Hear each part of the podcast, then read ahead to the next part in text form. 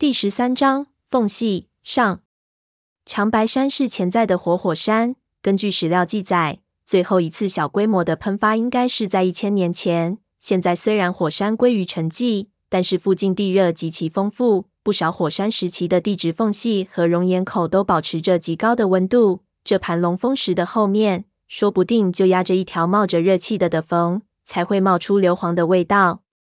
这对于我们来说，无疑是一个好消息。在这样的环境里，能有一个稳定的热源，肯定比点篝火要经济实在。可是黑色的巨大盘龙峰石压在上面，目测一下，少说也有十几吨重。我们没有任何开山设备，要把它翻覆过来，实在有点难度。胖子是行动派，撩起胳膊招呼我们去搬石头。几个人上去尝试性的扛了两下，一群人抬得满头大汗，面红耳赤，石头却纹丝不动。胖子气喘吁吁，骂道：“不成啊，老爷子，早说咱们装备不行。”你看现在这情况，要有点炸药多好。花和尚说：“你不懂就不要乱说。我们老爷子过的桥比你走的路多，不带炸药来是对的。你说我们现在谷底，你头顶上白雪皑皑，你随便那里放个炮眼，把上面的雪震下来，一下就给活埋了。”胖子没话反驳。这时候我看到盘龙石的下沿卡着很多大小不一的石头，灵机一动，对他们说道。可能不需要炸药，让我来。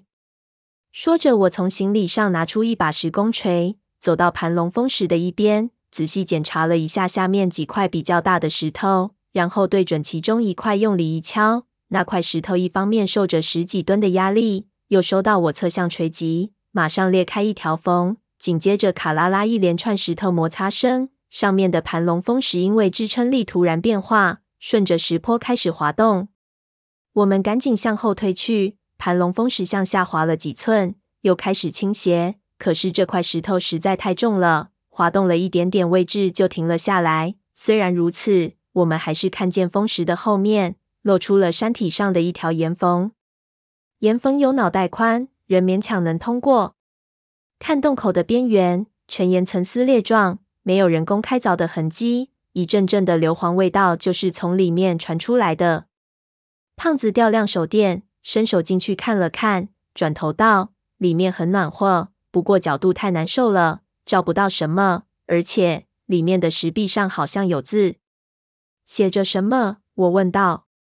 胖子眯起眼睛仔细看了看，道：“看不懂，妈的，不知道写些什么。”说着，他试图猫腰钻进去，但是胖子的确太胖了，这个洞显然不适合他，挤了几次，挤不进去。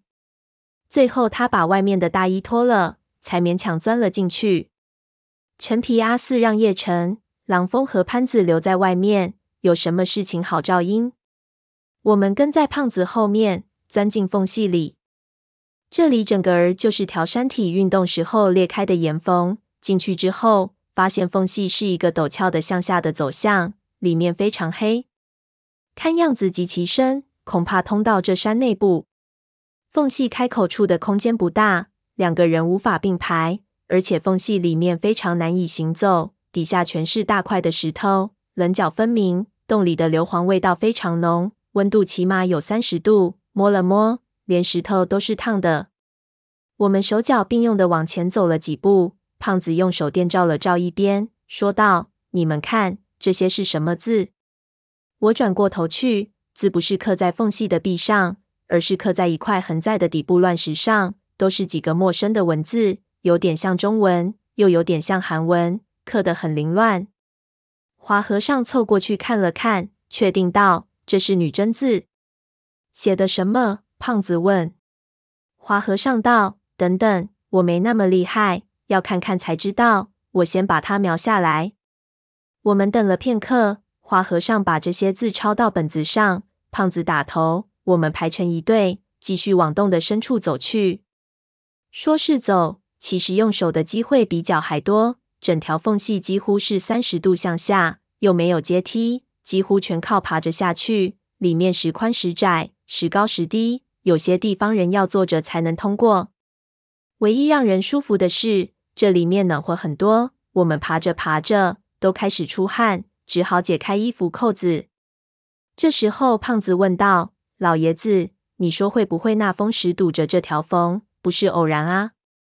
陈皮阿四引道：“开铜建陵，就地取材，这里的外面这么多乱石头，应该是修建陵墓时候用来采石的石场。可能这条缝是他们采石的时候发现的，不知道为什么，最后要用风石压住。”下了不到一百米，硫磺的味道越来越浓，岩石也越来越黑，都开始呈现琉璃的光彩。那是云母高温融化过的痕迹。我哎呀一声，心里已经在想，这里应该是一处火山的熔岩口啊！长白山是潜在的活火山，要是突然间喷发了，岩浆从山体内部喷出来，我们不就死定了？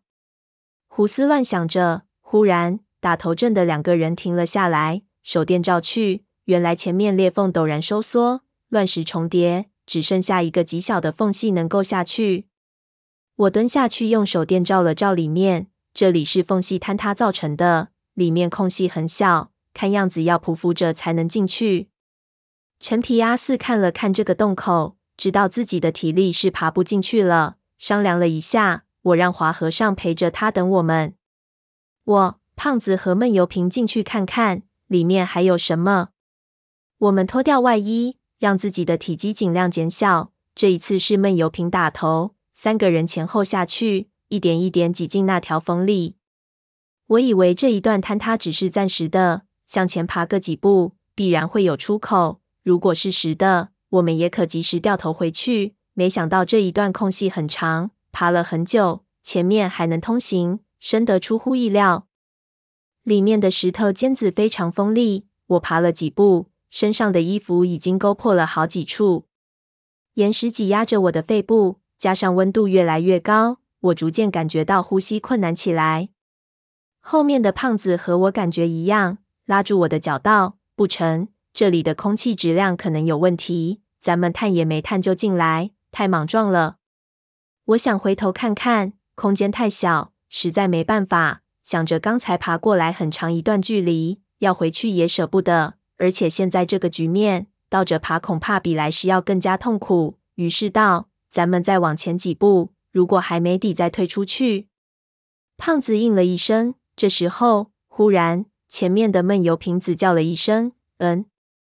我转头向前看去，前面却空空荡荡。刚才还在堵着我的闷油瓶子，前面却不见了，只剩下一个黑漆漆的石隙通道，不知道通向何方。